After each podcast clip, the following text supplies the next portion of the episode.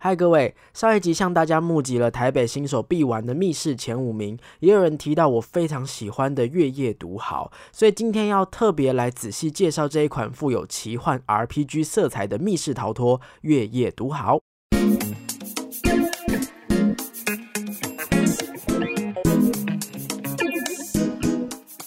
嗨，各位大家好，欢迎回到逃脱记录点，我是主持人阿纪。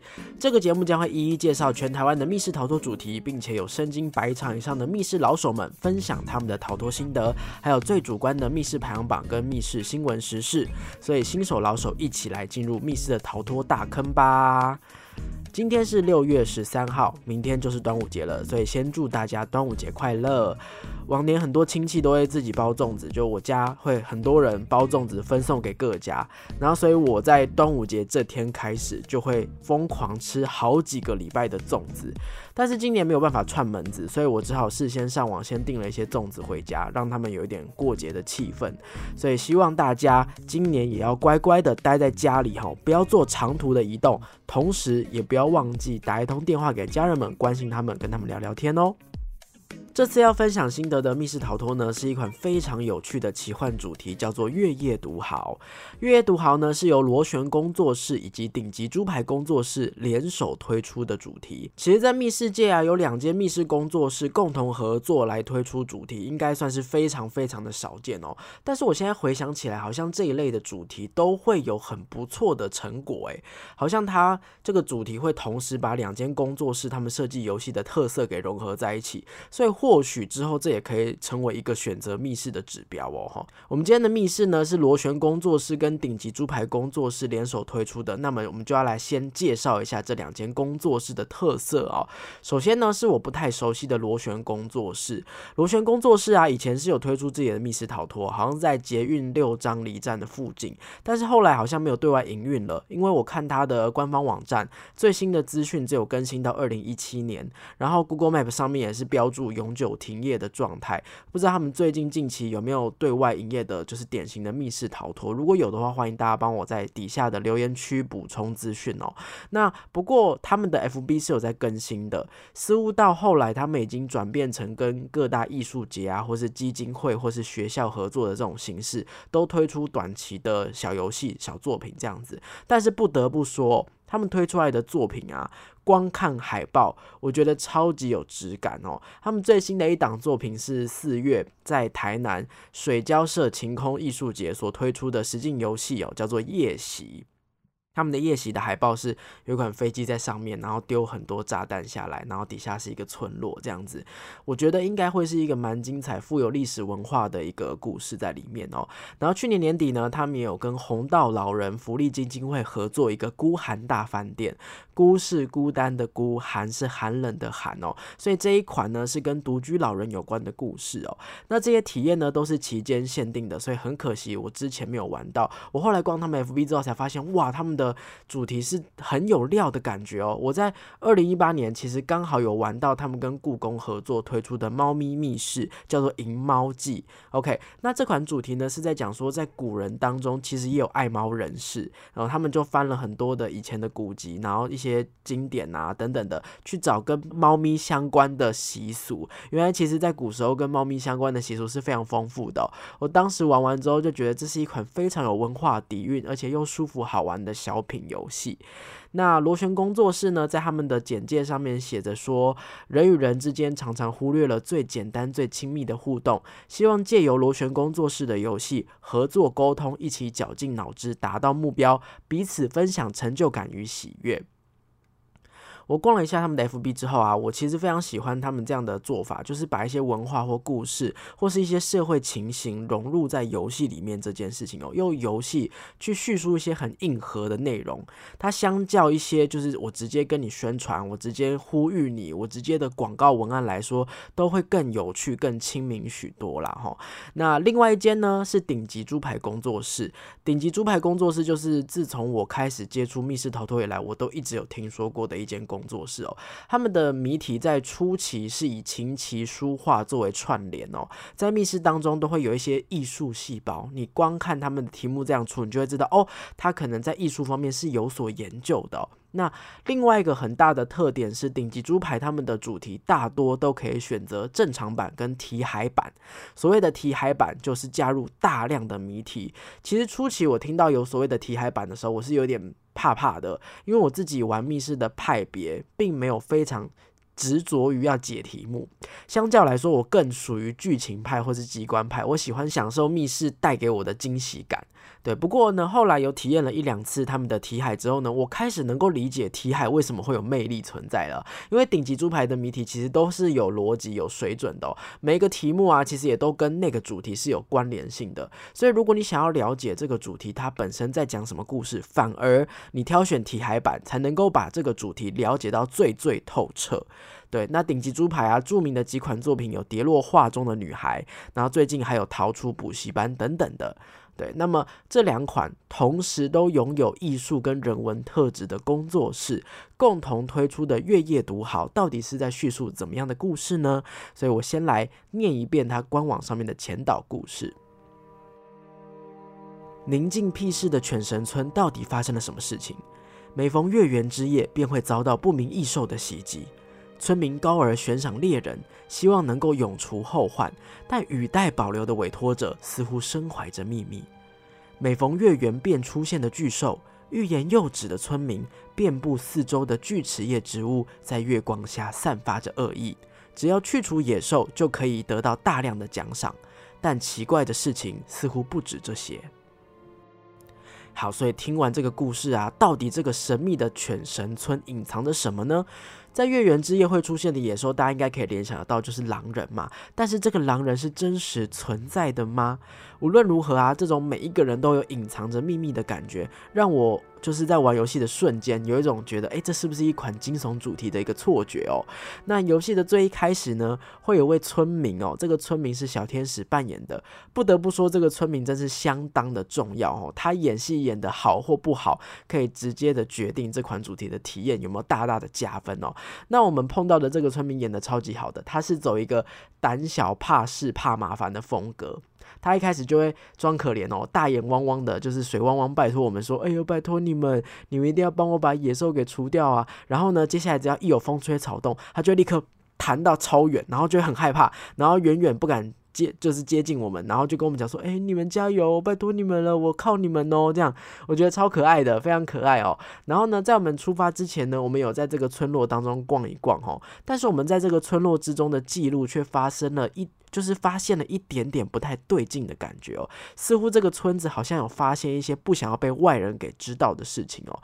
我觉得这个开场的方式非常有 RPG 的感觉，就很像我们以前玩 RPG 的时候，不是都是勇者，然后会接收到村民的委托，然后我们在出门打王打怪之前，会先挨家挨户的把村落里面的物资啊，就摔瓶子、摔罐子啊，或是翻他们的书柜啊，看有没有一些情报，我们都先调查清楚。然后这个游戏啊，也利用村民在一开始就是可怜巴巴的这个委托，让我们自然而然、非常自然的入戏到这个奇幻故事的世界当中哦。那在这个村民不断的催促之下，我们准备好所有的工具，我们就打开了通往后山的门哦。这个时候，传说中的题海出现了。对，在通往后山的路上啊，会经过一段小路。这个场景啊，是用一个蓝色的诡异光芒，就是打在整个场景当中，应该是月光的感觉。然后一旁有村民们的农田，还有温室，在不知道种什么农作物。然后也有一些野兽的足迹在里面哦，就是一段山路的场景。但是这一段山路的场景呢，却藏了大概五六题左右。我们当时只有六个人去玩游戏哦，我们看到哇，这个题目量，然后我们就。每个人对看一眼，很有默契，就开始解散，然后我们就开始狂解，疯狂解题目。虽然大部分的谜题不会太难啦，而且甚至是有一点点数学题哦。这个数学题也不是故意刁难或是考你计算那种，就是你只要动一动脑，想一下逻辑就可以解开的数学题。这样子，大部分的谜题是不会太难的。然后呢，解完之后都会觉得哇，我得到一部分的资讯哦，我得到一部分的资讯，所以是四处收集起来哈，然后最终想办法继续前往下一个关卡。那不得不说啊，在这个地方的这个。场景我觉得做的超级好，它有大量的藤蔓植物爬满了山壁，然后在蓝色的月光之下显得非常的妖艳跟诡异哈。就是在这个时候，我开始慢慢的觉得我是不是其实选到了一款惊悚主题，但其实不是啦，哈，大家可以放心哦。那我们一边环绕场景，一边在解题目的时候啊，那个时候我们有一个同行的伙伴，他就觉得说，诶，温室为什么是关着的？他想要去看一下温室，把锁打开来，搞不好里面有一些线索。他才刚碰到那个锁。刚刚的村民就是小天使村，我们现在就都叫他村民哦。村民就冲过来，然后开始结结巴巴哦。他说：“你你你们要干嘛？这个是我们的农作物，你们不要随便进去啦。哦，啊，这里面的东西跟你们没有关系啦。哦，你们做别的事情，你们不要过来，不要过来。他赶我们呢。我第一次遇到这种状况，就是明明他看起来就是游戏跟谜题的一部分，很明显呐，为什么我们要去调查却会被阻止呢？那总而言之，他就是一直。在那边防守，不准我们进去温室，那我们就算了。这样，我们就开始解其他的题目。那所有的题目都解完之后呢，正式进入到后山的深处。这边有一个非常酷炫的开门方式哦，从山路进到那个山山里面呢，有一个很酷很酷的方式。我们这边就卖一个关子，不要暴雷吼。但是呢，这个进到山里面的方式非常非常的不写实。就真的是奇幻世界才会发生的事情哦，我觉得非常的酷，而且这种使用机关的方式我也是第一次看到，很符合这个故事里面的设定，又很帅。对，所以希望大家，如果你们到时候到了山路解完题目之后呢，记得盯着那个出入口看，它会发生一些很酷的事情哦，仔细看它这样子。那后山的深处，我们进入到里面很暗。然后刚的那个村民啊，不知道为什么，他突然就说：“哎，那个里面看起来好暗，好可怕，我不要过去，我会怕啊，我我先闪喽。”他就走了，所以我们的小天使就没了。对不对？他是他在这个时候啊，就会让我真正的觉得不对。他不是小天使，他不是为了代场跟着我们，他真的是在扮演一个胆小怕事的村民哦。好，然后呢，我们进到里面之后呢，我们接下来知道了一些关于这个野兽的真相。到底这个野兽是谁？他为什么会有野兽的出现？同时，我们也知道为什么村民每一个人都看起来怪怪的。他们到底想要隐藏什么事情哦？故事到了这边有一个意想不到的转折。而且这个转折并不是突如其来的哦，它是把之前各种铺陈，比方说村民的奇怪的事情啊，还有我们听到的一些传闻，全部都让他有个合理的解释。当下就有一种全部的事情都瞬间通了，然后非常非常的惊讶，真的是很爽很过瘾哈。好，为什么会很爽呢？因为其实这个故事本身的真相是有点哀伤的。我们在当时得知之后啊，是有一点。沉默也有点难过，微微的难过哈。那不过呢，这个丑陋的事件真实的发现，在我们眼前被我们发觉了，然后再加上从刚刚的村民的反应，我们瞬间全部都连贯起来的时候，我就会有一种我也参与在这个故事里面，我也发现一些东西，我也是故事当中的一个角色的感觉。对，所以爽是因为这个感觉，这个东西很奇妙。故事本身是有一点。残酷的，有一点难过的，但是我却有一种就是原来这个东西好精彩、好帅呀的那个刺激感，吼，在这个心中同时有两种冲突的感觉哦。那在整个得知真相之后呢，我们也必须开始思考，我们该怎么做？我们要依照一开始的委托吗？把野兽给杀掉吗？还是我们有其他更好的选择呢？在所有的故事全部都结束之后呢，我们其实六个人都蛮累的，但是又很过瘾哈。一方面是真的没有想到，原来看起来是一款小品的密室主题，居然隐藏了一个天大的阴谋啊！虽然用奇幻的故事去包装哦，不过这个阴谋是真实世界也可以发生的事情。对他把原本很生硬的议题又软化了一点点，让我们用游戏的方式不知不觉体会到了一些。诶，一些残酷的真相了哈，这个跟刚前面提到螺旋工作室的特色完全符合。那当然又累又过瘾的部分，也包含了我们是真的解了很多题目哦。完成之后呢，其实每个题目都很有成就感，是一个非常有诚意又很丰富的游戏。所以我很强烈建议，如果之后大家要去体验顶级猪排的游戏的话，如果可以的话，务必是选择题海版。对，题海版其实是有它的魅力存在的哈。上一集的台北新手推荐呐，其实我原本真的很希望月夜读好可以被大家推荐到哈，我可以推荐大家就是新手去体验这款游戏。但是后来想想看，如果新手去选择题海版的话，好像有点太辛苦了，好像没那么适合新手。那工作室准备的题目又确实很精致，如果不选就是不选题海版，拿掉了一些题目，又有点可惜。因为我们当然是希望工作室设计的所有东西全部都能被我们完整体验到嘛，吼，所以就有点犹豫啦。最后就没有在上一集的节目大力推荐新手们去玩月夜读好。不过每一个人体验游戏的方式不太一样，就像我一开始我也是觉得说，哎，我喜欢体验剧情跟机关，没有那么喜欢解题。说不定也真的有人就是玩了那么多款密室，到现在也还是觉得谜题不是最重要的一个体验重点。对，所以我会建议说，或许新手们可以玩了三四款之后，知道自己的口味。那如果你想要挑战看看题海版的话，再来考虑选择月夜读好的题海版。那如果你真的确定你并不是把重点放在谜题的玩家，那你选择玩正常版，其实这款故事当中这么精彩的转折，绝对是不会让你失望的。对，没错，所以这款主题我非常的推荐哦。月夜读豪是四到十人的主题，所以你可以人数少，你可以就是人数多一点选择题海版哦。如果是选择题海版的话，官方的建议是六个人以上。我们当时是也是六个人去玩嘛，觉得时间是刚刚好的。但是如果人再少一点点，就可能会蛮赶的，无法过关。所以我觉得六个人是蛮刚好的。那如果非老手的玩家有在里面的话呢，我会就会建议说再多一点点人，到七到八个人去体验，会是最悠闲的状态，能够。一切的事情都能够了解清楚的一个状态哈。那个人的综合分数，满分十分的话，我会给到九分，这应该是目前节目以来我给到最高的分数了。所以无论如何呢，请大家务必务必要把这款游戏放到你密室的待玩清单当中哦，拜托大家一定要去玩哦。前阵子啊，我有看到有人在 Apple Podcast 上面给我的鼓励哦。首先，先感谢大家，就是有留言告诉我一些你们的想法哦。他说他的心得就是跟我的很像，他每次在听节目的时候都会边听边点头。那也想要听听看我心中十分的密室主题。其实听到有听众这样说，心里真的觉得很开心哦。每一次准备这一些内容，其实也是蛮辛苦的。那我的心得分享能够让大家认同，甚至是让玩家对于这些作品有更深的感触或是认识，那就能够达到我的最初的想法哈。那当然也希望给这些优秀的工作室，他们的作品有更多露出的机会。那至于如果你们想要听满分十分的话，我现在心目中是有一款绝对值得这个分数的密室主题。但是因为这款游戏我太喜欢了，所以我需要多一点的时间准备。预计大概再过个两三集之后吧，应该就可以来推荐这款主题了。那么就请各位敬请期待啦。那么接下来呢，照惯例就是大爆雷时间哈。我们接下来会爆一个月夜读好相关重要的剧情雷。对，那么还没玩过的人呢，请先按赞订阅我的 Podcast 频道，也可以到评论区去留下五星好评，或是给予我任何建议或是鼓励，我都会定期去看哈。那还没有体验过月夜读好的玩家，千万不要再听下去了，因为这个剧情雷是真的很大的转折，就是让我们瞬间索性连起来的那个重点。对，所以避免降低游戏当下的感动跟乐趣。这边要给大家五秒钟的逃跑时间，准备好了吗？五、四、三、二、一。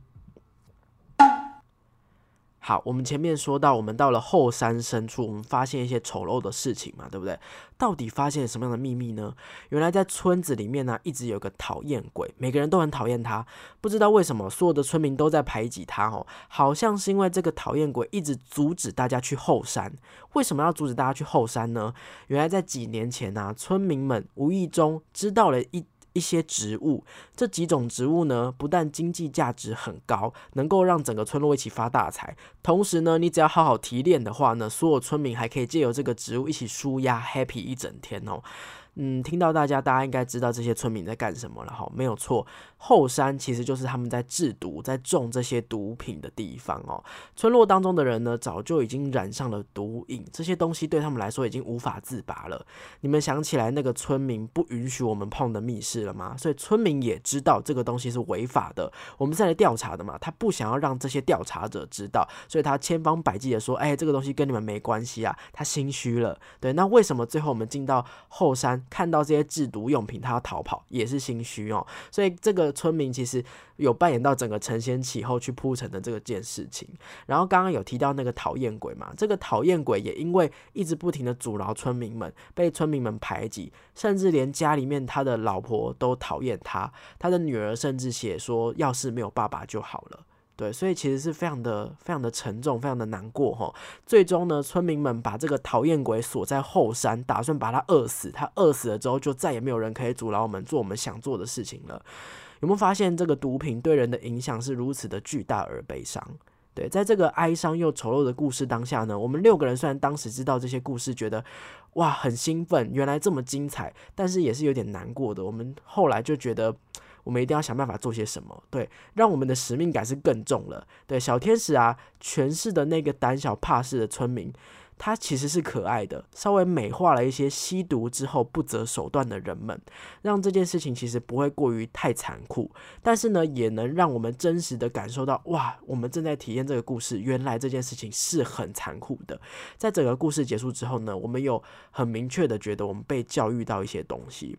但是，虽然用教育这种看起来很像无聊的这个词汇，但是完全跟以往我们上课啊，或是看到反毒标语、反毒广广告那种很古板的宣导完全不一样。我们真实走过一次那样子的世界，然后我也很。就是会有一个很明显的感觉，觉得说幸好我们没有生活在那样的村落当中，没有大家都已经腔掉，大家都无法保持理智。幸好还有像那个讨厌鬼一样，他坚持做一些对的事情。然后也幸好有我们这些调查者之后可以来选择别的办法，让这个村落免于继续沉沦在毒品当中。吼，我一直觉得一款游戏啊，它要能够真正动人的话，一定是除了它有趣好玩之外，还能够在我们心中留下一些什么。所以玩完这款主题之后，让我对这两个工作室的好感大增，大大提升哦。我也很期待，就是无论是之后顶级猪排有再出新主题，或是螺旋工作室有在推出什么样的解谜活动，我应该都会想尽办法在疫情稳定之后，想要去体验看看。对，那么以上就是今天的心得分享啦。如果你喜欢今天的节目的话，别忘了到 Podcast 平台给我五星的好评，追踪我的 IG，跟我一起互动，也别忘了按赞订阅我的 YouTube 频道。那么如果大家疫情之后有机会的话，也务必去玩一下被我评为九分的月夜读好。那我们就下一集再见啦，拜拜。